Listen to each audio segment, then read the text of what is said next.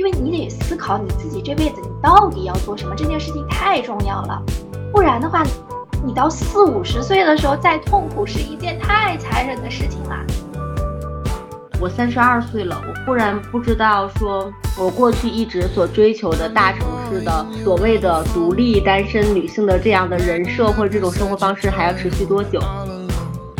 你带着全宇宙的祝福来到了这个世世界上，难道你不应该光彩夺目的活着吗？你不应该肆意的活出你最爱的样子吗？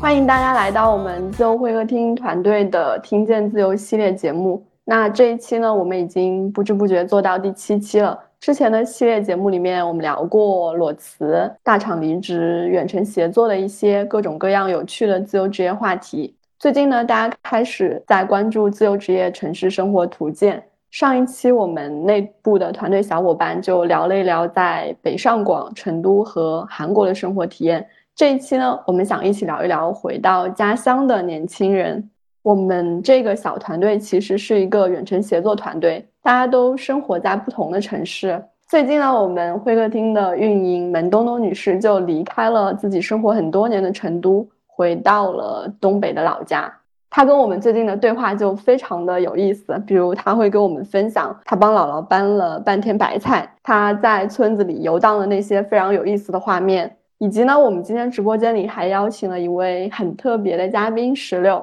他的标签呢是卖掉了城市房子到乡下生活的九零后姑娘，非常羡慕他。我看他介绍里面还说自己拥有十几只猫猫和狗狗，以及最近我也暂时的离开了生活一年的杭州，回到了老家，在考虑接下来到底要去哪里生活，还是继续留在家乡。希望今天这场对话能够让我们碰撞出不同的视角，一起来聊一聊回到家乡这个有趣的话题。那首先，我们先请石榴来简单自我介绍一下，聊一聊你自己的家乡。Hello，大家好，我是石榴。呃，我的家乡在安徽，我是一个安徽姑娘。但是由于我父母从小是做生意的原因，所以我在安徽的很多城市都待过。所以对于家乡这个词，我可能不是那么的会有归属感。但是，呃，后来还是回到了这个地方。回到这个地方以后，我现在是在一个小村子里面生活，然后别人给我贴的标签是卖掉了房子到乡下去，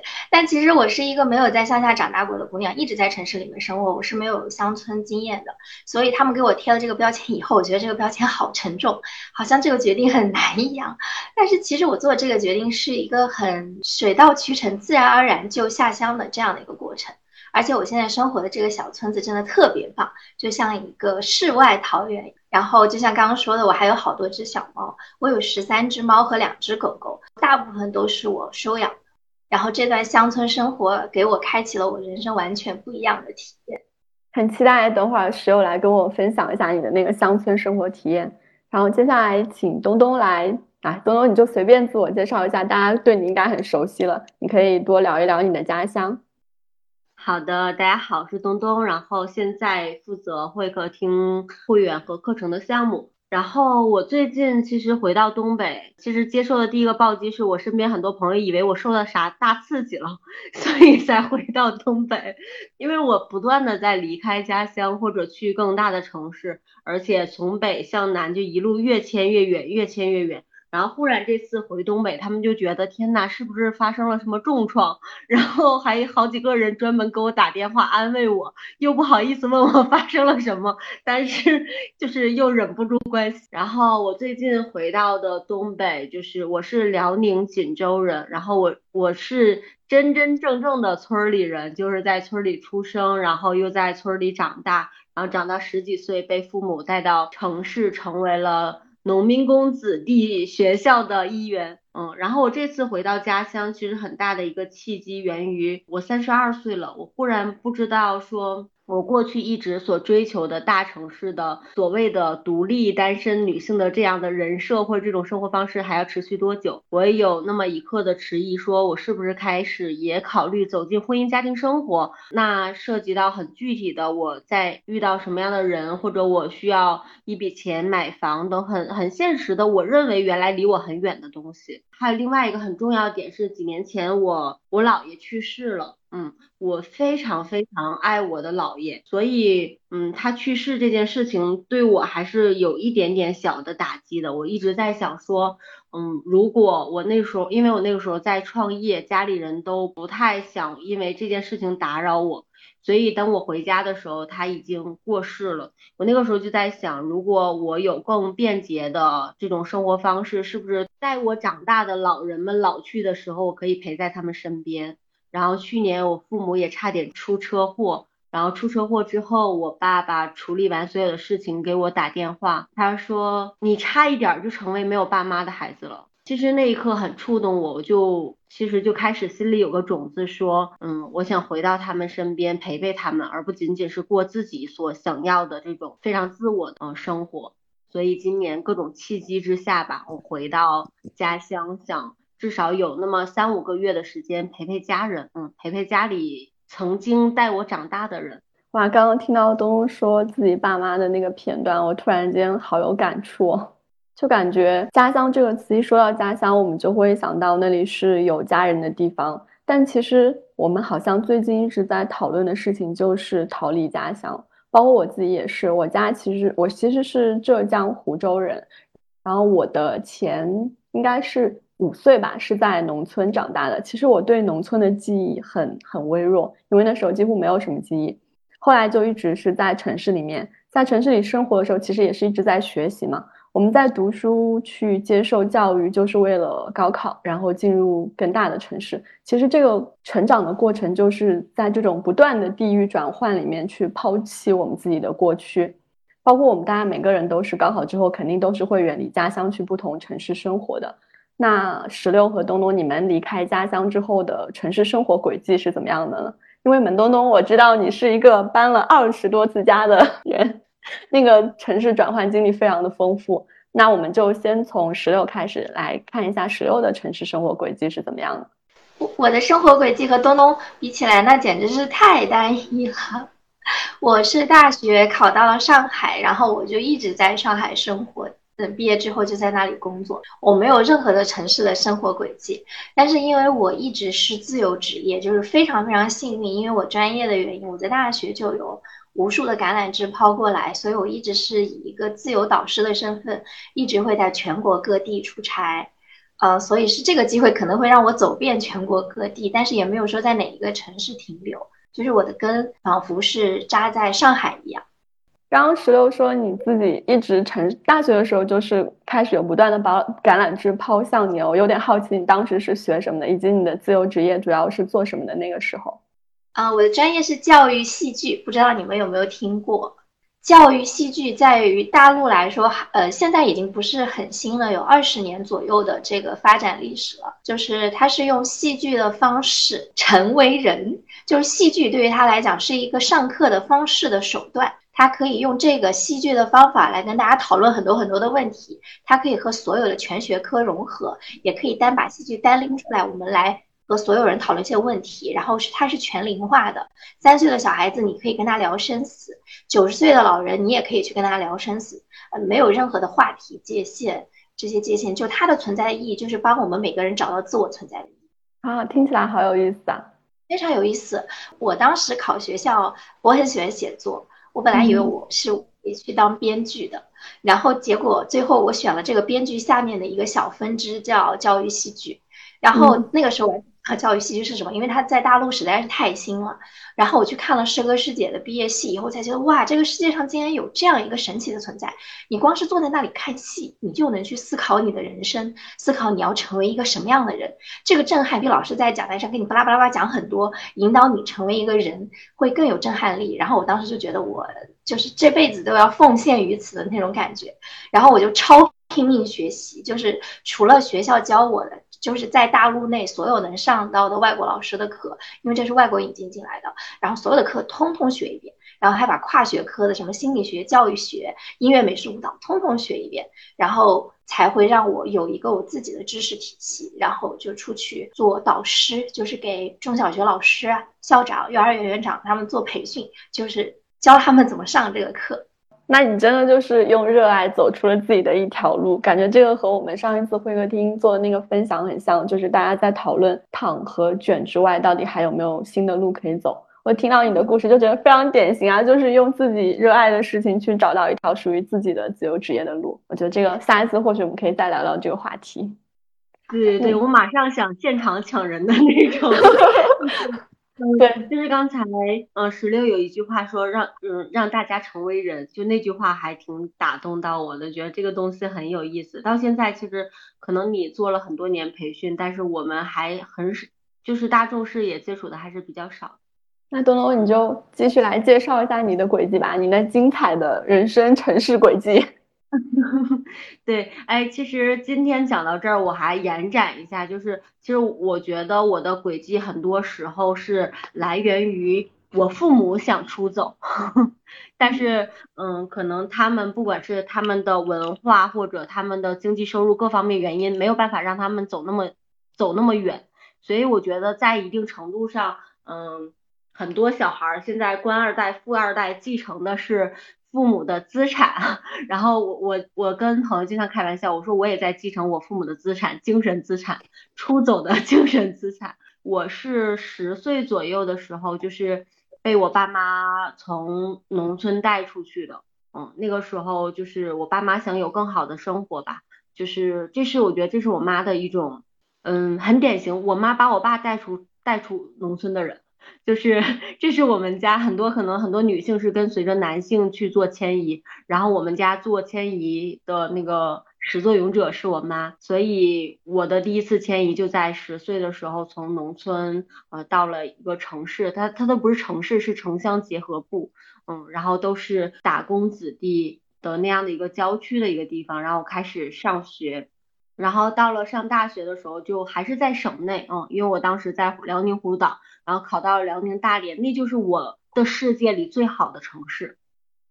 就是我小时候出的最远的远门，就是我们家有个亲戚在大连，我觉得哇，那个有有轨电车，看到电车觉得像疯了一样。然后就是那个记忆，可能从你五六岁一直延展到你十五六岁、十七八岁，所以那你认为那个就是你能触达的最大的世界，嗯。然后在大连上了四年学，那个时候开始又接触真正的城市里面的小孩，然后从大一开始就四处旅行呀。大一回家第一件事，我就想，哦，我要开始打工，我也要像他们一样出门旅行，嗯，所以大学四年我就就走了很多地方，然后发现，哦，原原来有更大的世界，有北京，有上海，有云南，有这么多地方，然后后面我毕业之后。我反而没有选择这种生活方式。我毕业之后就是谈恋爱，然后跟着我当时的伴侣去了山西，然后在太原住了一段时间，又回了他老家朔州，待了两年。我觉得哇，那颗蠢蠢欲动的心并没有在大学四年玩够疯够。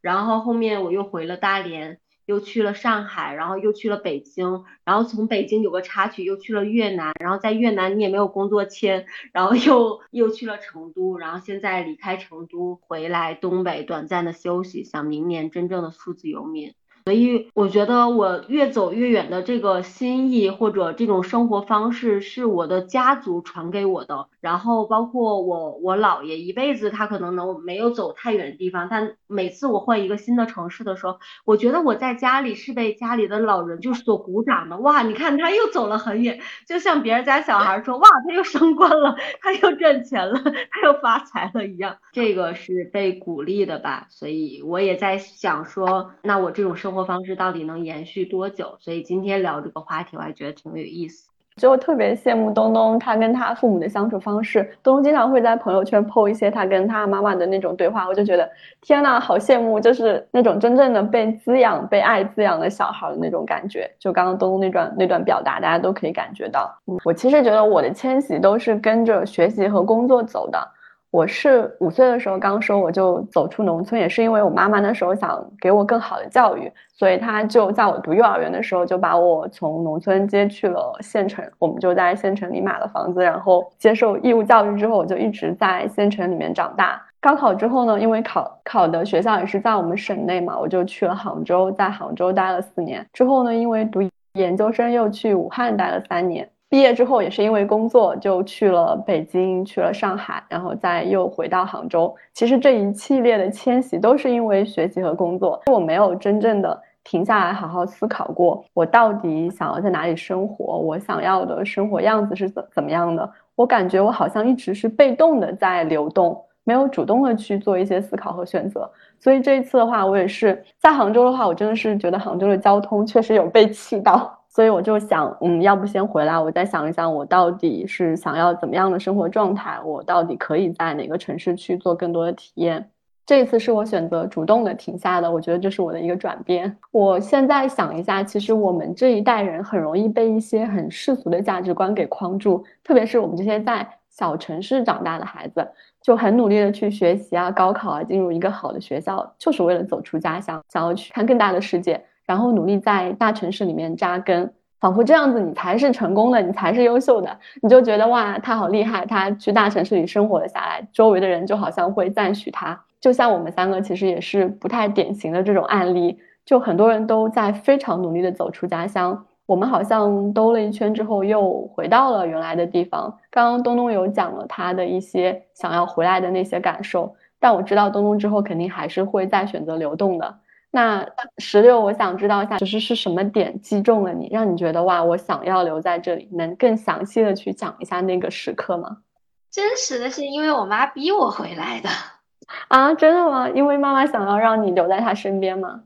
对呀，这就是真实的答案。嗯，但是你刚刚 Q 的那个点，我还是蛮有感触的，就是关于选择城市方面，因为我是一个艺考生，不是正儿八经的大文大理生，然后我艺考生当时艺考。就所有学校都过一通百通，然后从北京、上海哪里都可以选的那种。我为什么选择上海？是因为上海是我最讨厌的城市。然后我在众多学校中讨选了一个我最讨厌的城市，因为我记得我高中的时候，我的数学老师跟我说过一句话，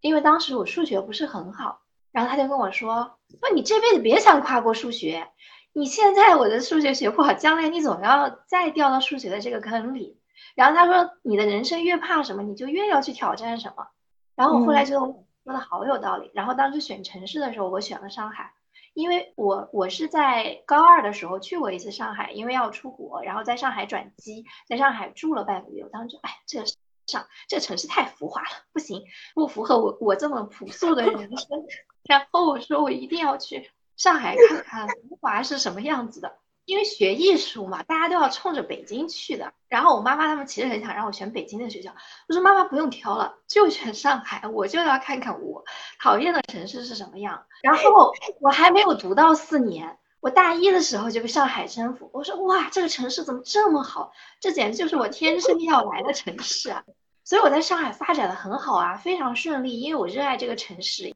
我和上海本地，因为后来租房子和和本地的老太太都处得非常非常好，逛菜市场那都是很熟很溜的。我我一点都不想回家乡的。然后但是但是我妈妈就不行，而且我家还有两个孩子，我弟弟是可以被我妈拴在身边的那种，大家一定要把我也拴回去。然后就像电视剧里演的一样，一天会给你打十个电话，然后跟你说，哎，我跟你讲，哎。昨天你爸爸晚上睡觉的时候呼吸不过来了，然后说：“我跟你讲，我我我那个什么头晕，哦，差点就要倒了。”然后就老是跟我说他们心脏有问题的这个事情，就我就有点难受。这道德绑架你能受得了吗？受不了。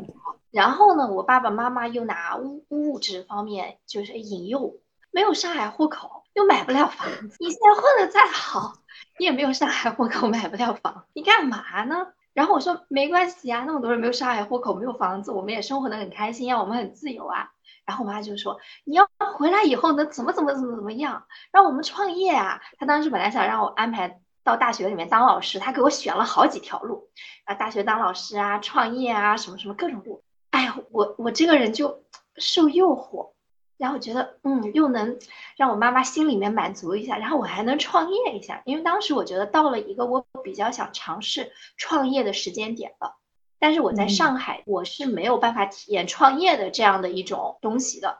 然后就是因为可能是我那个点到了，我觉得这笔买卖特别划算，只要我回到家乡，我又能安抚我爸妈，然后我又有资金来创业，我觉得太划算了。然后我我我就回来了。嗯，太有意思了。哎，所以那时候你你先回到家了是吗？你现在在的这个村子和你家有距离远吗？远，超远。我现在这个村子是我这个村子不是我的家，就是我选的一个村子。我不是说我的专业是教育戏剧嘛？就教育戏剧这事儿很棒，我很想让别人都知道它很棒。但是呢，我怎么让别人知道它很棒呢？因为我没有安徽的资源，就是我安徽的资源不接地气，没有办法让大家迅速的来体验这个东西。然后我当时也不太会创业，我想那我就开一个培训班吧。就我以前是培训校长的人，现在我亲自开了一个培训班，亲自上课，就做了一个事业上的下沉。就它是一个错人生错误的决定，但是让我体验了一番下沉的人生。然后我这个培训班也开的确实很好呀，因为我课上的很好呀。然后我两个月就赚了六十万，在一个一百平的小房子里就赚了六十万。然后我就想，哎呀，你看这个教育戏剧在安徽还是能推得来的，你看对吧？就是孩子都很喜欢。然后呢，我就大手一挥租了一个八百平的房子。哈哈哈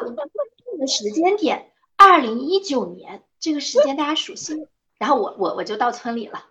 你大手一挥那个事儿的时候，我觉得佳敏就要笑出屏幕了。我这人真的不会做生意。其实我那个一百平，它能创造两百万的价值。但我是怎么想的？教育戏剧这么好的东西，一百平配不上我的课，我必须得要一个八百平的大培训机构的场地。我为什么一开始只搞一百平？是因为我这已经是我第二次创业了。我回来第一次创业吧，是开艺考。就我的脑回路跟人家不一样。我的脑回路是什么呢？在安徽吧，只有我一个教育戏剧的老师不行，我得再培培养教育戏剧的老师。但是呢，别人不知道教育戏剧是什么，我怎么培养他呢？对不对？不如我开个艺考班吧，我先把我的学生送上艺考名校，再让他们回到我的机构里面当我的这个教育戏剧的老师。我绕了一大圈，就我的这个回路跟别人解释，别人是不能理解的，因为很多人是百年教育的思路。百年产业的思路来谋划我的这个教育帝国，因为很多人，你学艺术的女生，你到了学校，你的选择是很大的，你你不用当一个老师这么辛苦的，你进电视台当作家、当演员、当什么不行呀？就是你很少会选当老师的，当老师是又不赚钱又累的一个职业，所以我想没办法呀，我只能从娃娃抓起，让娃娃。我自己的孩子自己培养，培养出来再回到我这当老师，确实是我明年的话有一个非常好的弟弟，他和我的弟弟是一起艺考的，然后他们艺考的时候我有在，然后等于一手把他送进名校，再一手把他拉回来，我们再一起做这个事情。现实角度来说，很少有人去愿意当一个艺术老师的，尤其是在你专业很过硬的时候，你是很难去就去当一个老师的。我当时为了我的教育的梦想走了一个弯路，结果。后来我发现艺考压根不是我想的那么回事儿，我觉得黑幕太多了。然后我不就开培训班做小孩了嘛，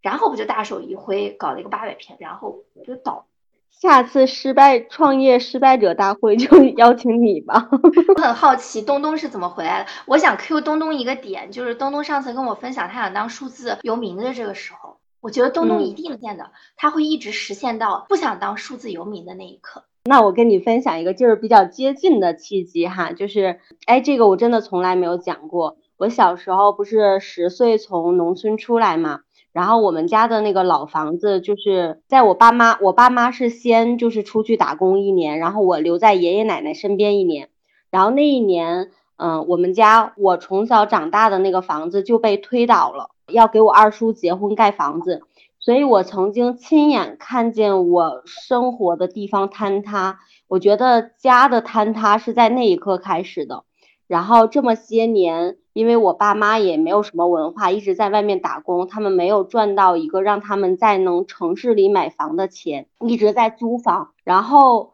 我我妈一直在张罗买房，其实我前两年手里是有钱买房的，但是。我就不想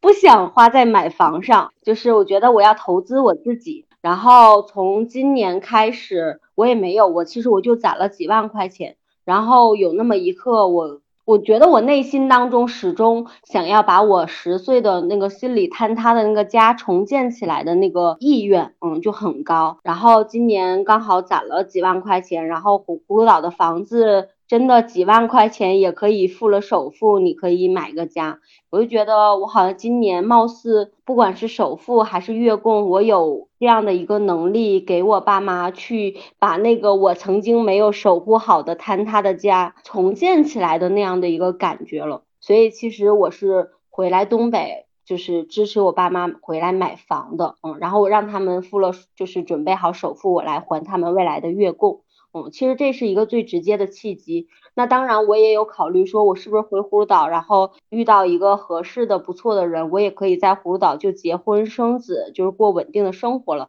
然后当我这样设想的时候，我爸就是无情的揭穿了我，跟我妈说，他回来就猫个冬，不要想太多。然后。哦，我觉得我爸说的对呀，我没有这种想法，所以，嗯，一方面就想陪陪家里的老人吧，嗯，我觉得如果有一天他们真的就是不在了，嗯，但至少我的记忆当中，我有好好有陪伴过他们一段时间，而不是像以前那样总是，嗯，工作了，然后过年可能回来三五天，我又要去忙其他的了。我有跟他们这样朝夕相处的一段记忆，我觉得是会不留遗憾的。然后另一方面就是帮我爸妈把房子这个事情落地，我感觉我就更安心的往前走了。哇哦，好感动！是的，我刚刚有点不知道说什么了，就感觉嗯，石榴是妈妈被妈妈诓回来的。东东是为了给家里人把那个坍塌的房子重新构建起来回来的，就觉得哇，你们的回来都好有意思。还有我就是随便的就回来了，就想停一下就回来了，因为你年轻，佳明 是哎，其实我也很好奇，因为就是石榴应该在家乡已经生活很久了，东东也回去有一段时间了嘛。就是你们觉得这些在家乡的这些生活有哪些部分是你比较喜欢的，有哪些是你比较不喜欢的？我想看一下大家的感受是不是跟我一样的，因为我觉得我心里有很明确的喜欢的一部分和不喜欢的一部分，所以我就一直在权衡和摇摆嘛，就觉得我到底要不要留下来还是出去。石榴，你可以先分享一下，应该怎么说呢？我觉得，嗯，上海的生活体验和安徽的生活体验是不一样的。呃，我我非常喜欢上海，很享受上海的生活，是因为那是一个很有界限感且自由的城市。就是在那里，你的很多时间都是给自己的，你不需要在意太多人的眼光，你只需要肆意生长就可以了。啊，我觉得大城市的好处就是这样子，它给你提供了无限的机会和平台，很多学习的途径，然后你可以尽可能的在那里生长。嗯，不一定你在能在那里扎根，可是你能在那里蜕变成一个更好的你自己。回到家乡以后，哪有城市能够比得上北上广呢？对不对？我们都是小城市，小城市小人就那么多，然后大家就会说一句：“哎呀，圈子真小啊！”哇，你也认识他？你会发现，仿佛整个城市的交际圈都是你的交际圈，所以人际关系变成了你在这个城市生活最重要的一部分。就当时我还在城市里的时候，经历了两次创业的时候，我觉得每天都有大量的这个人际关系在围绕着我。人际关系对你事业的决定性，往往要高于你的能力。然后这个事情是我格外不喜欢的，但是我已经回到了家乡呀。我觉得人是真正的成长，是有能力为你的人生做选择。我很明确的这一点就是我不太喜欢这样的环境，已经不喜欢到我觉得会制约我的发展了。所以我到了乡下，因为我换了一个没有人认识我的地方，你怎么给我来人际关系？然后我换到了乡下以后，我发现还是有人际关系。比如说我刚到这个村子的时候，我租了一个房。然后每次车停在那的时候，老头老太太就聚在路在想，哎呦，这这这这这这这这这这这这这这这，然后就好像我是一个外来物种一样。到现在，他们每次见到我的时候，还会指指点点，哎呦，你看他现在才起床，哎呦，你看他现在还没有回来，哎，你看，等等等等等等等等，就是那个翠花 Lucy 回村的感觉。但是呢，他和城里的那个人际关系又不一样。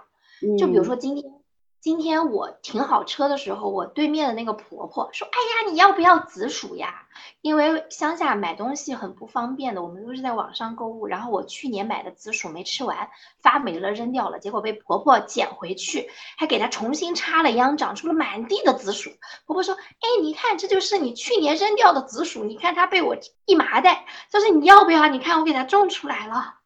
然后婆婆就三天两头，要不要菜啦？”韭菜很新鲜的，我我割给你好不好啊？然后有花生的时候，哎，花生好多花生，我说我不要不要，然后他就煮好了，端到你面前，我都煮好了。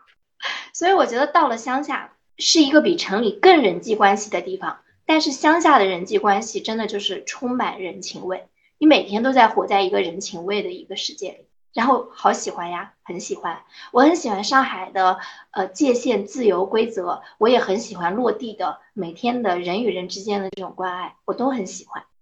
哇哇，好棒啊！刚刚那一段，嗯，其实是这也是我困扰的地方。其实我对于回到家乡最大的困扰就是人际圈。我就发现回到家之后，好像。你的一举一动都会有很多人在看着，就你的一个小小的举动，人家就会觉得哇，他怎么怎么怎么样，怎么怎么样，会对你频频点点。这个圈子有点太小了。但刚刚听石榴讲到那种村子里的人情关系，我感觉好像又是另外一种形态。这种也是我比较喜欢的感觉，就是我小时候的那种印象，就是你几家几户大门敞开，你随便进去喝杯水，聊个天，一起。干个什么农活，摘个菜就完成了一次很高质量的放松的那种社交，嗯，所以这也是我在想要不要尝试去一些乡村里生活一段时间的原因。东东呢？东东，你有什么在乡村生活的体验可以跟我分享一下？那个石榴刚才那一段也是我回村儿的第一天，然后有几个老太太跟了我三条街，就确认我是哪家的孩子，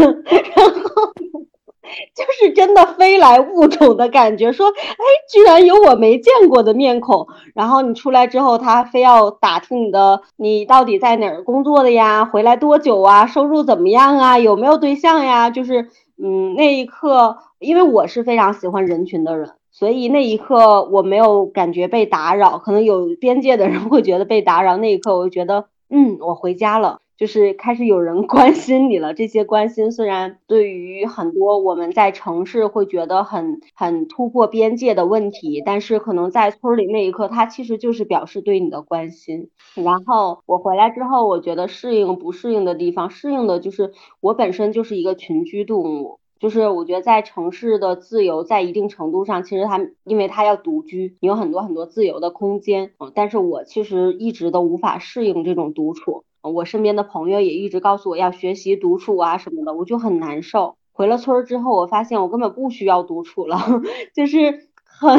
很天然的睁开眼睛就有人的这种状态，就让我觉得很安心。然后他们可能也各忙各的，但是就是一家人。就是晚上一起吃饭，然后聊聊天，然后东北人就很搞笑。那一天那一刻，你就觉得哇，好值得，就是好像又回到了小时候的那种感觉。然后甚至刚回来那几天，家里人就是忙着秋收，就是东北最忙的季节，然后他们也没有时间管我，我甚至临时就是被委派成大厨，然后给他们做饭。哇，我感受到了照顾人的快乐，但是其实如果在城市里面或者在亲密关系，我很不愿意做这件事情的。然后晚上大家就是因为我觉得东北的娱乐生活太少了，所以每个人都就是天然的变成了段子手，然后就是那种你认为很内向的人，他冷不丁说一句话，就是能把我逗得捧腹大笑，每天都笑得肚子疼的那种感觉。嗯，然后我觉得这是非常非常好的地方，然后嗯，也是我开始接纳说我不独处又怎么样？可能很多独处的人还害怕群居呢，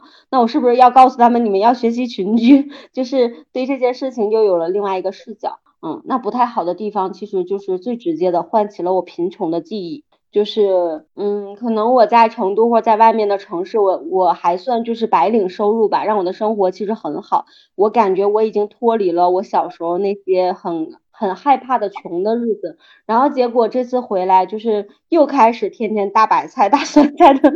生活，然后也没有什么物资，以及呃我的亲戚们确实没有摆脱贫穷这件事情，所以当我看到我的弟弟妹妹们就是他们的生活跟我小时候其实基本无差的时候，我就觉得社会好像没有进步，或者一整个大家庭好像真的只是因为我读书。我进了城市，有了大的改变，他们其实差别不大，所以会让我觉得我不要留下来，我要，我甚至就是会激发起我的那种莫名其妙的家族责任感，嗯，我会想走更远的地方，然后有更好的收入，甚至，哎，我有有没有一天我去做一个生意，然后能让我的家族里面的人也能沾点光，赚点钱，就是这种。家名家族的使命感又出来了，嗯，然后但是对我来说也不是一种负担哈，我妈或者我爸一直都想让我越走越远，是因为他不想让我被一群穷亲戚拖累。他觉得大家帮不上你的忙，但是大家也不要拖你后腿。不管你未来去结婚还是自己去创业，我们不给你添麻烦。嗯，他们是这种心态。但是其实我回来之后，我蛮想为他们做一点什么的。嗯，就是这种感觉。嗯，反而就是前两天林安说怎么东东回村了以后，嗯，反而更想赚钱了呢？我觉得又激发出那种真的最原始的对贫穷的那种嗯恐惧，但是这种恐惧不是一种伤害，也不是一种自卑，而是有更大的自信。你发现兜兜转转一圈，你是有能力让你自己过得很好，你以及如果慢慢更努力，你也会让你的家人过得更好的那种使命感。嗯，就是这可能是我回村之后比较明显的两个感觉或者变化吧。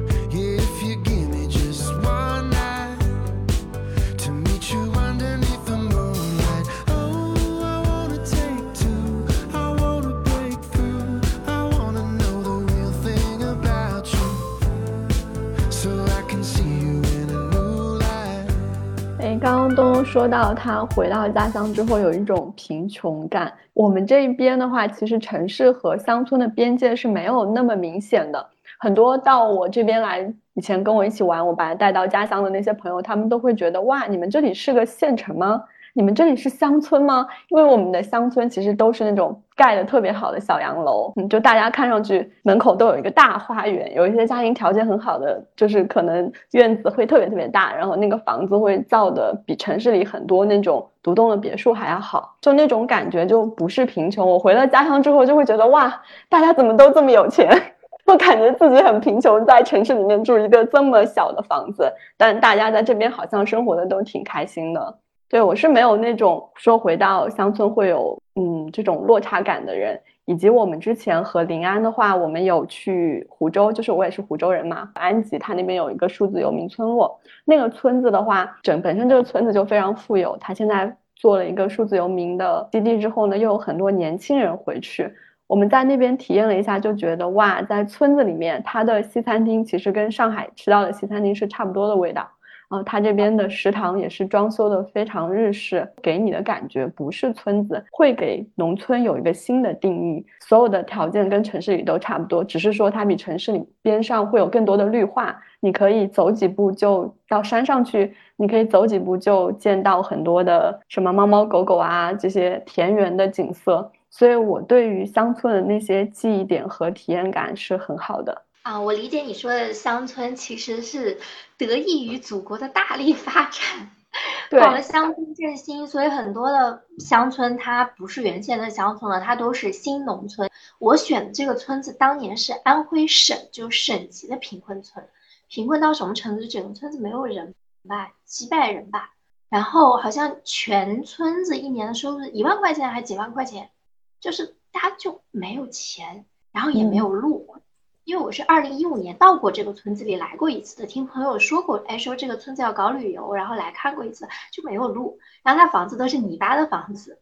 然后会觉得这跟小时候那电视里的农村不是一样吗？怎么都二零一五年了还有这样的房子？然后我是二零一八年、一九年再去这个村子的时候，我就觉得哇塞，就是你刚刚说的，就是小花园啊，啊广场啊，各种各样。我说。天哪，这还是农村吗？怎么农村可以发展的这么好啊？我现在也是在这样的一个新农村里面生活的，但是我觉得其实生活环境是一部分，就是不管你选择怎样的新农村也好，或者是旧农村也好，都取决于你自己到底想要的是一个什么样的生活。也许有人他就想要，呃，最好不要发展，没有人，没有这些旅游，没有经济，我就想回到我小时候那个。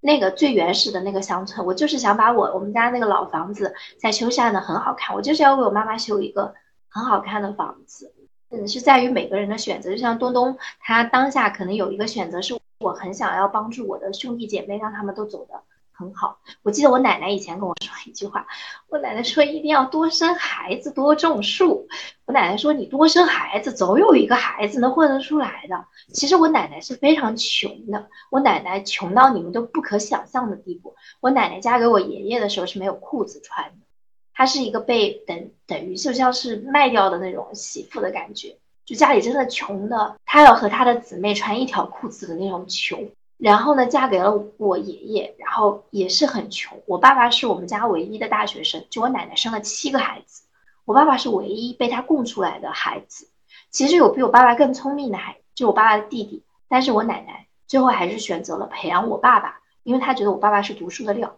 奶奶当时就觉得一个家族出来一个人就可以了，然后就出来了我爸爸。然后我爸爸就会把家里的奶奶家所有的亲戚、这些兄弟姊妹都想办法安排工作啊，什么啊，都鼓励他们啊，把他们带出来。然后现在当年那么穷的我奶奶家，现在我感觉我的七大姑八大姨家发展的都比我们家好，就是他被带出来了。就是知识对人的改变是不可限量的。当你真的很想要摆脱贫困的时候，你有那个决心的时候，你就真的能做到。他因为很惧怕呃贫穷。然后他真的觉得，哎，自己是被家族选中的那个很不一样的唯一走出来的人。我很想帮助你的兄弟姐妹，那你就一定能帮助到他。哇哦，东东听到了，有要不要出来发表几句感想？嗯，对，哎，我刚刚很直接的感受，其实有两点，第一个就是新农村旧农村，嗯。一个很搞笑的事儿哈，就前两天有个就是老师，然后写小红书的时候，他请我，因为他知道我回村了嘛，然后他就想请我拍一张在村里办公的。我觉得他想象中的画面就是刚才佳敏提到的那种小洋房的乡村。我说我们这是玉米地的乡村，然后我拍了一张照片，他震惊了。我说，他说我，他说。哦，那或许也能火，就是村里村气的火，就是很多人对新农村或者现在所谓的自由职业，呃，回到农村有一个，嗯，有一个想象，其实是就是新农村的样子。但是其实北方的很多农村就是二十年前那种没有被建设过的撑死，就是增加了一些路而已，但是没有什么变化吧。我们北方的农村还。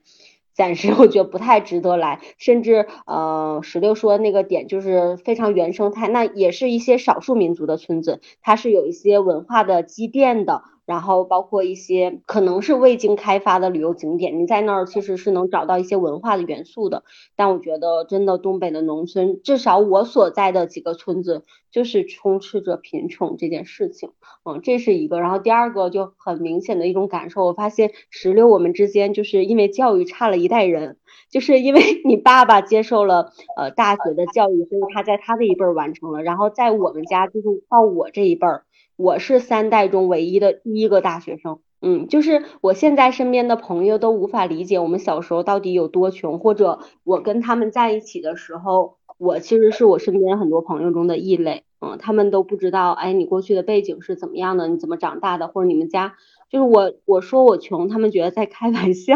然后我说我有一天一定要把你们带到我从小长大的地方，就是。亲眼看一下，但是大家包括今天我录这一期播客，我相信发出来，很多朋友，我身边非常好的朋友都不能理解农村现在到底有多穷，就是没有经发展的这种东北农村，嗯，怎么还可以保留着我们小时候感觉像七八十年代的八九十年代那种感觉的，嗯，但是石榴的故事很好的鼓励了我哈，我觉得我要向你爸爸学习。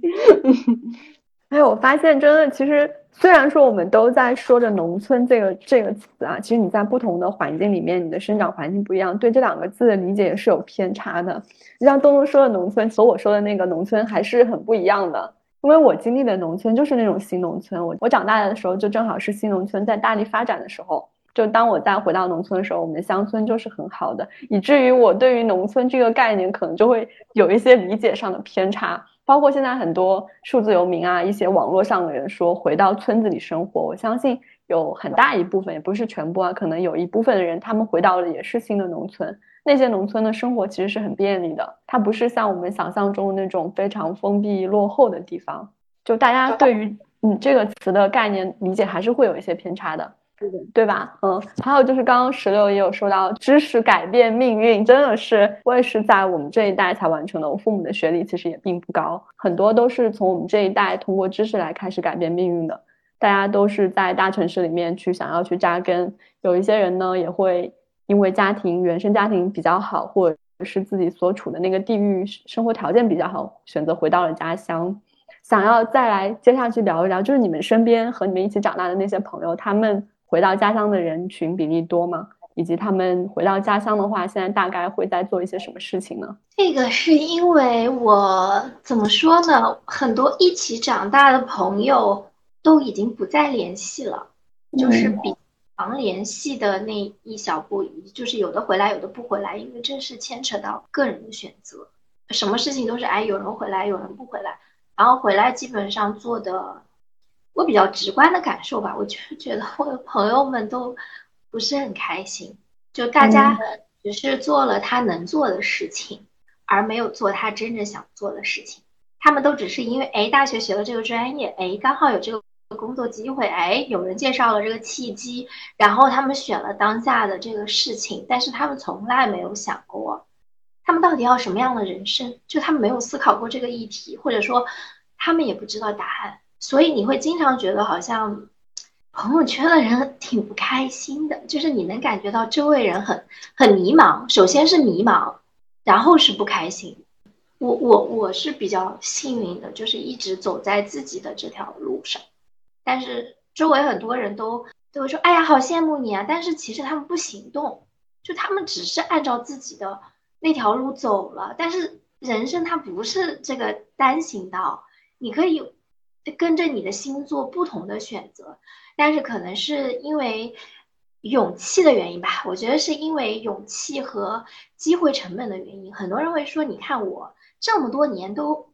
所有的经历啊、上学啊都在这个专业。假设我搞金融了，你看我这么多路都是在金融行业实习工作都在金融，你现在突然让我干一个别的，一是性价比不高，二是我对未来没有这个掌控风险的能力，我很害怕。哪怕我超不喜欢我现在金融的这个行业，我也不会去跳槽。因为跳槽了，我未来要怎么办呢？就是大家没有那样的一份勇气去选择。但是其实我想用我的真实经历说，就是老天不会让大家饿死。那既然不会让你饿死，你就能活，且你能活得很好。就是只要你按照你自己想过的人生那样去过，钱就一定会来。只是可能暂时你做了这个停暂停键以后。你会没有收入，但是未来你还是要有收入的。因为我跟我很多朋友聊过这个话题，我说你既然做的不开心，那不然就停下来啊，跨行啊，或者说那这一年你啥都不做，你就啃老一年怎么了？或者说你有积蓄，你就这一年让自己挥霍掉怎么了？因为你得思考你自己这辈子你到底要做什么，这件事情太重要了，不然的话。你到四五十岁的时候再痛苦是一件太残忍的事情了。你到四五十岁的时候回看自己的这这一生，就是这样按部就班的上学、工作、生孩子，孩子上学、工作、生孩子。那你是谁呢？你来这世界这一遭是干嘛？就是跳格子呗，完成这个升级打怪的这个任务呗。那你到底是谁？那你为什么要来到这个世界上呢？难道找到自己是谁，找到自己爱的事情，不是这个世界上最重要的一件事情吗？我们那么多小精子赛跑，你才从你妈妈肚子里生出来，而且还是那么好的你，你带着全宇宙的祝福来到了这个世世界上，难道你不应该光彩夺目的活着吗？你不应该肆意的活出你最爱的样子吗？然后我的朋友们还是没有勇气，但是现在我有很多朋友。因为可能是因为这两年他们看到我改变比较大，然后他们就说：“哎，你是怎么找到你自己喜欢的那个东西的？”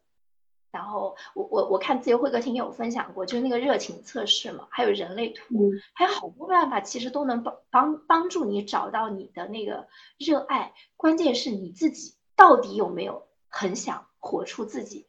很多人说勇气啊，说白了不是他没有勇气，是因为他觉得他不配得，就大家的配得感很低。啊，我真的可以过这么幸福的人生吗？啊，我真的可以这么肆意的活着吗？我真的可以很幸福吗？是大家归根结底都没有觉得自己可以，他觉得自己不是那个幸运的人，但其实不是啊，你能生出来你就已经很幸运啦。你回想你的过往种种经历，每一件经历都是礼物的，好的坏的，那都是一个恩赐，你天生你就是一个幸运的人吧。所以当你发自内心的时候，觉得你很幸运的时候。你会活不下来，你会活得很好。就像我刚刚说，我分享了，我有十年的时间都投入到我的教育戏剧，但是其实我现在在乡下，没有做跟教育戏剧半毛钱的关系。我现在乡下开了一家店，我当了一个老板娘，你们能信吗？我现在老板娘也当的非常非常好。且我到乡下的时候，我并不知道我要干嘛，我并不知道我要干嘛，我没有钱，我是在完全没有收入、没有职业的情况下到了乡下。当时我就想一件事情，我要一个好漂亮的花园，然后我所有的心思就是打造我的花园。然后我的花园很漂亮啦，然后我开业的时候，朋友们就来说：“哎呀，你的花园好漂亮！”然后大家一起吃烧烤，然后我们家烧烤就火了，然后我就变成了一个类似于搞烧烤的老板娘。然后我的那个团建呀、亲友聚会、什么求婚呀、生日啊，接了好多好多的派对，然后钱就源源不断的来呀。但是在我回乡下的那一刻，我会知道钱会来吗？我不会知道，我只是很明确的知道，我不想要城市生活了，我要下乡生活，我就是要过我喜欢的人生。然后当我很明确的知道我可以过我喜欢的人生的时候，钱就会来。很多时候是我们想象的那个焦虑限制了我。如果我的朋友们能看到这期对话的话，我真的好想。告诉那些不太开心的朋友们，其实真的可以给自己一次机会。嗯，我们其实也发现了，自由职业是相对身边的那群人来说，在自我觉醒这件事情上做得更好的。大家好像都发现了，我不太喜欢当下的状态，世俗的价值观和我的价值观不匹配，所以我们一直在寻找，去说找到一条自己的路径。在痛苦和成长中不断的的来回横跳，但这个过程其实就是自我慢慢苏醒的过程。就我们身边，我现在去看我身边的那群朋友，其实各个状态的都有一部分是他知道自己要做什么，他可能觉得在世俗的框架里生活挺好的，他也过得挺开心的。但一部分的话，他可能完全也不知道自己要什么，那你就也按照那个框架过也挺好的。但就是那中间的那部分人，他好像有一部分自我苏醒了。有一部分又没有办法去行动，就非常非常的狰狞和痛苦。哎呀，就是真的是，因为我一八年我们那时候创业，然后我们其实就有点像石榴这样，就是我们提倡把热爱的事情做成事业啊，做个人事业，然后你要去发现你自己的热情，然后去提升专业技能什么的。但那时候我们听到最多的声音就是，因为你们有钱啊，有选择，所以你们才敢这样。就听到最直接的声音都是这样。但是那个时候很，我会包括今天，其实我也会觉得说，很多人如果没有钱，就先去赚钱。就是当你完完完全全的去信任宇宙去供养你这件事情，一定是你得到过爱的供养。然后你才开始有了这份信任，你一定有这个有过这样的体验，不管是跟你父母的这种呃生活当中，或者跟你亲密的爱人当中，你一无所有，然后你得到了很多的爱，所以你才敢去再尝试一步。然而，其实。嗯，我觉得有点可悲，甚至有点可怜，是我们大多数很多日常生活中的人，即使他创造了很多很多财富，但是并没有在一无所有的时候得到过别人正向的爱或者流动，所以一直生活在那种恐惧当中。嗯，我去年裸辞的时候，我是负债状态下的，我第一个月的收入是一千块钱，然后我妈给我的红包。就是没有钱，但那个时候我就相信我一定要走这条路。然后现在很多人就跟我说，我现在算是走出来了一点点，能很好养活我自己。然后现在很多人跟我说，我就说我不建议大家这样，是因为你确实会经历很痛苦的那种自我指责、自我否定的时候。虽然你信任，但是你也会经受那样的折磨。但是我发自内心的，我确实是在我最穷的时候，我觉得得到了很多很多的朋友的爱。就是你越，我有时候觉得，哦，我越没钱，我得到的爱越多。然后，因为因为你实在是没有钱，你就心安理得的吃在别人家，睡在别人家，然后你想要什么，你就说，哎，我想要这个东西，然后让你朋友去买。嗯，我觉得我很刚才石榴这段话很打动我吧，就是如果有越来越多的人经历过这种被宇宙的爱供养，所以从零到一去创造这样的生活，我们说这样的话的人越来越多，把越来越多的这种真实的经验分享出来，流动出来，或许我们这一群人就会越来越多。嗯，那脱离于世俗标准下的成功或者生活方式就会被更多的人看到。哎，我觉得石榴这段话真的马上想预定 下一期的大咖直播的那种。但是我觉得东东的这个观点补充的也特别好，真的是因为得到了宇宙的爱，所以才可以这样说。就是可悲的就是太多的人没有得到过这样的一份爱，但是现实情况是你很难去改变周围人的，所以还是取决于你自己到底要不要得到这份爱呢？在世俗生活里。没有一个人爱你的情况下，你可不可以得到这份爱？我觉得是可以的，完全可以。跟你们透个底哦，我其实是一个重度抑郁者，而且自杀过 n 次的那种，这是在别的平台都没有说过的故事。就是我是在地狱里生活过的人，而且会有非常惨痛的，呃，觉得现在觉得不太值得分享的经历，是在地狱摸爬 滚打很多年的人，但是我还是走出来了。其实走出来与不走出来，只是取决于那一瞬间，就是你觉得自己是不是幸运。嗯，如果你觉得你是幸运，哪怕在全世界都一片黑暗的时候，你还是能获得宇宙的爱。因为你足够的爱你自己，就哪怕你妈妈对你很好啊，你朋友对你很好，但是你还是觉得你不配得，那你就永远会卡在那里。所以我真的很想对所有姑娘们说，我觉得我们能活在这里，你们能刷到这条视频，真的你就是非常幸运的，你就是值得宇宙爱你的，哪怕当下没有人爱你，你接受宇宙的爱吧。这阳光不要钱的。当下雨的时候听雨也不要钱的，小鸟叫都不要钱的。你视频刷到的我们的祝福，这些都是不要钱的。宇宙派阳光、雨露和我们自由会客厅到你身边来，我们就是来爱你的。那你要吗？那你要，那我们就拥抱，就接受。每个人都可以拥有很好的人生，如果你愿意。但我想你一定愿意，因为没有人会想要不好的人生。确实啊，啊，刚刚石榴说这段话，真的就是你一定要去相信。首先你自己要相信，以及你要去行动。你不能被框在相信里面，行动是相信的附加力，会让你迈向那个你想要的目标更近一点。刚所有的这些形容，我的脑子里就真正的有一幅生活图景了。我闻到了那种味道，好像有了触感，有了温度。其实这个就是我感觉就是乡村的一种滋养。你走几步就能接触到更真实的那种生活的样子，这些是我当时也是在大城市里面觉得非常缺失的一部分。那你愿意走出门去听自然的声音，去听自己内心的召唤，去对话，我觉得这种都是很好很好的滋养。那我们今天就我们的话题已经扯开到从地狱聊到热爱了，那我们再把话题拉回来，我们再收一下这个尾。其实我们一直在讲。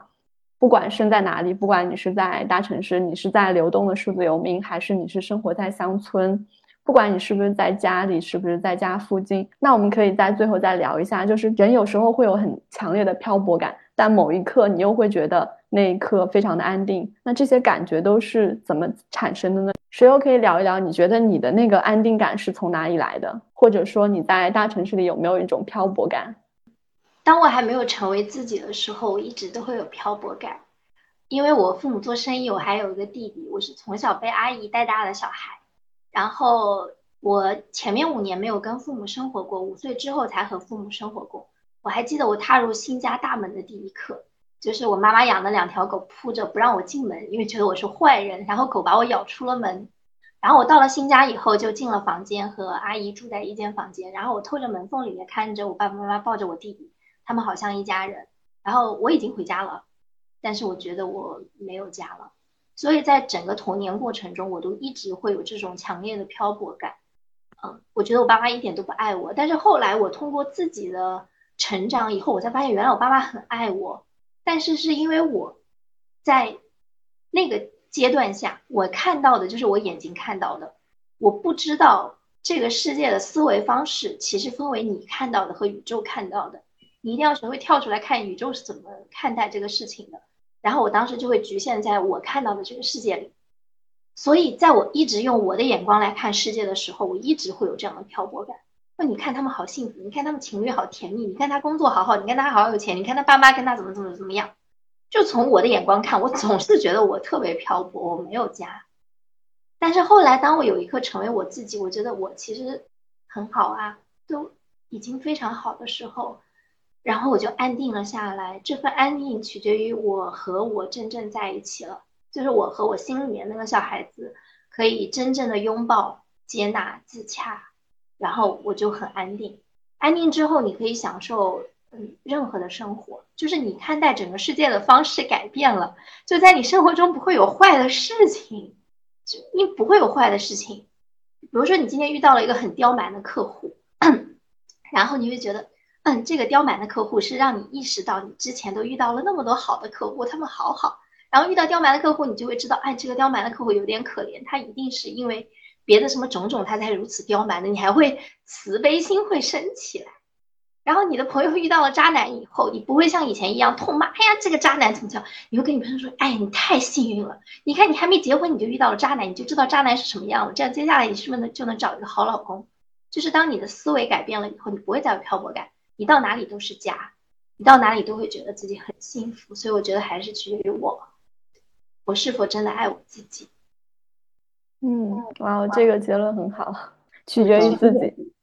对，我觉得石榴刚才有几段话，包括他很坦诚的跟我们分享抑郁的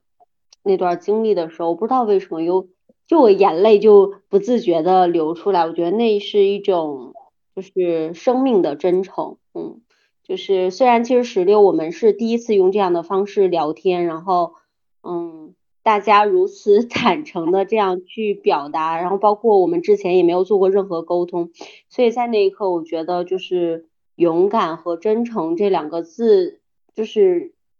会让你越走越远，或者你越来越是你自己的样子，然后那个爱就越来越充足。好像其实好，好像还是我们很多时候是自己先做出了选择，先去选择了信任，先去勇敢，然后先去爱，然后得到的越来越多，但是。当我们没有那么真诚的面向自己，或想隐藏些什么的时候，好像那个时候很多生命状态就是收着的，然后你也收不到外界的反馈，那个那个屏屏障好像有时候在保护我们，但是其实也隔离了很多很多爱。所以刚刚嗯石榴在讲这一段的时候，我觉得还挺感动的。那那东东，你要不要顺便来分享一下？你之后不是会想要开启一些？数字游民的生活方式嘛？那你觉得你在这个旅途中的安定感从何而来呢？嗯，就是我最近积极在谈恋爱呀，想，就是嗯，一方面我觉得，哎，我这儿有一个特别可能和大家不太一样的观点，在于很多人觉得人的心安定了，然后就就安定了，不需要一个物理空间。但是其实我觉得我漂泊了这么多年，我一想到。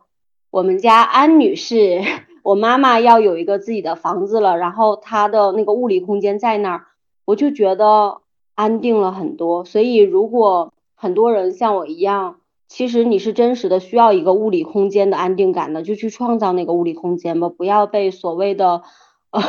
自媒体的账号说，哎，嗯，每个人不需要房子，租房子也可以，就每个人的需要其实是不一样的。所以我现在，我们最近在看房，就即使没有买，准备买的这个过程中，我觉得我的心安定感都回来了，就在那个我即将要呃住进的房子里，嗯。然后接下来对我来说，本身漂泊是一种希望，它不是以漂泊感，不是那种孤苦伶仃的东西，而是对我来说是一次次向前。的那种希望，你你去一个新的地方，或者去去一个新的地方流浪也好，漂泊也好，你都是在去探索你生命的各种可能性，所以我不会觉得这件事是一件多么悲哀的事情，我觉得是一件充满希望的事情，嗯，然后所谓的安定感就是。我爸妈有了房子，在后方，我永远无论流浪流浪在哪里，我都有一个可以回的地方。然后，如果在前行的路上有一个能和我生活方式接近的伴侣，然后大家偶尔能一起走，然后偶尔他停在他的地方，我停在我的地方，我觉得安定感就足够了。嗯，哇哦，就不管是东东还是石榴，其实都是在充分认识自己的前提之下。才对安定和漂泊有了属于自己的理解。如果我们自己都不知道自己到底在往哪里走，我们的方向在哪里，我们每一步的意义是什么，其实你永远都会有漂泊感。但不管像是石榴觉得信任自己、相信自己，还是东东觉得有一个物理意义上的家、一个物理空间能够给自己更好的安全感，其实这种东西就是一种很踏实的感觉，因为你知道自己的人生在怎么走，然后目的地在哪里。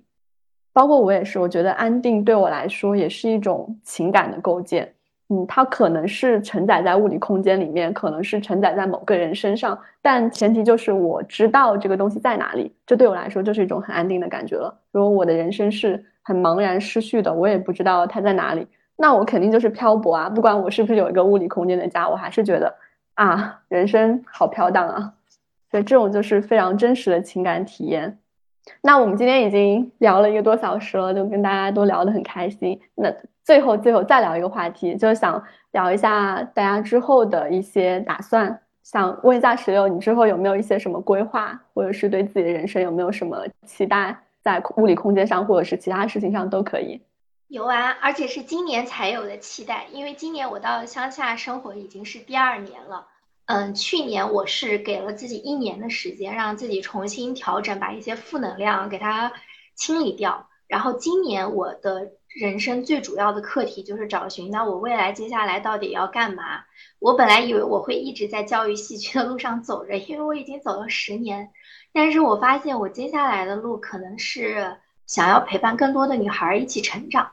嗯，因为我到了乡下以后，发现好多好多的姑娘会深夜跟我发消息，说她们好 emo，然后她们很需要我的治愈。因为我本身就有心理学、教育学，就是这种背景，然后再加上我一直这么多年在身心灵、灵修、禅修方面都没有停止过。然后，但是我以前没有想过要走这条路，只是因为我觉得我自己需要，我需要从黑暗中走出来。但是后来，就是今年通过了热情测试和人类图以后，我发现其实这个好像是我觉得更有意义的事情。就是我发愿，我想要让更多的女孩和我一样幸福。我想做这件事情，就很纯粹的希望更多的女孩能享受这阳光，享受这爱吧。然后我昨天晚上还陪一个姑娘，就是微信加了我，之前也没怎么说过话，她说能聊聊吗？然后我们聊到了将近一点钟。然后我觉得这种感觉特别好，因为我真的很真诚的祝福所有的女孩都能成长的很好。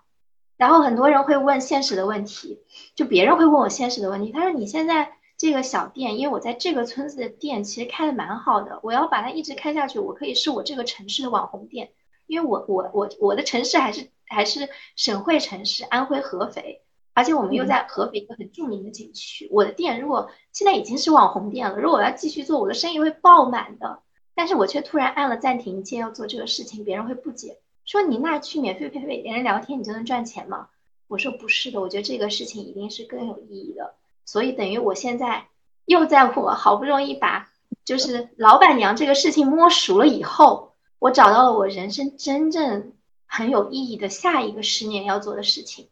然后在物理空间上，我也会改变。然后我接下来的梦想就是去大理，不是因为大家都去大理我才去的，而是我真的很希望找一个生活很舒适的地方，看蓝天白云的地方。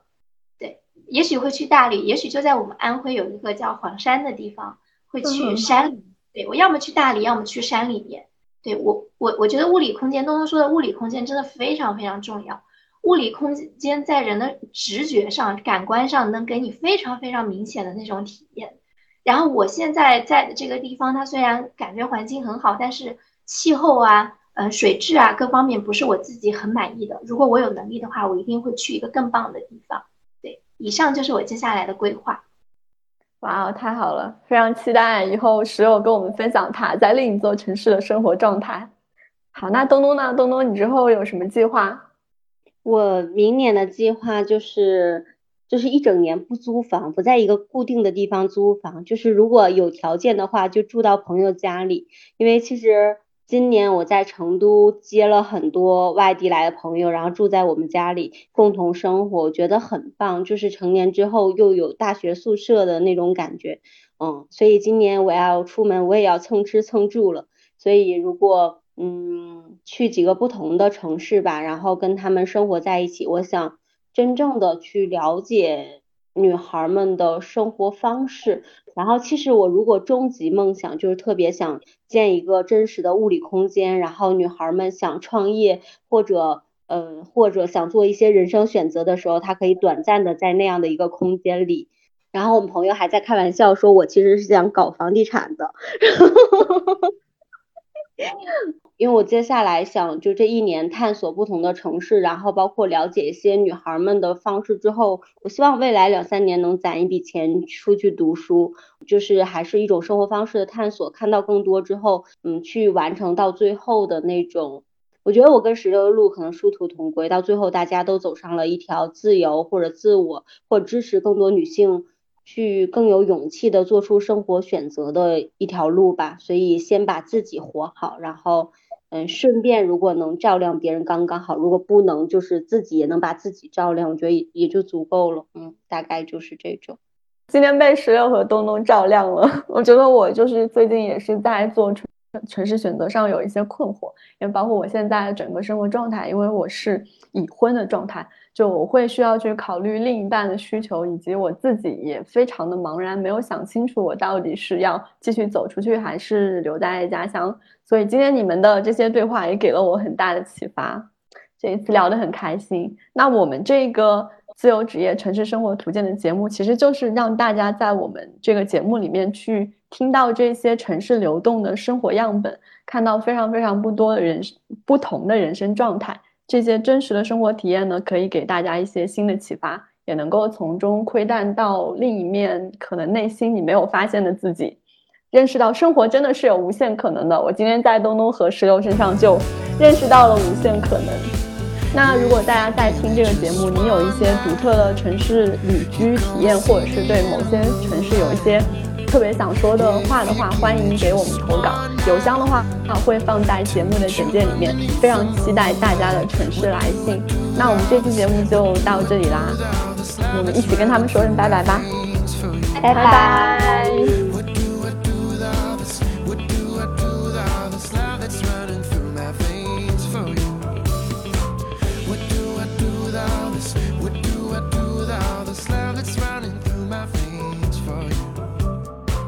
What do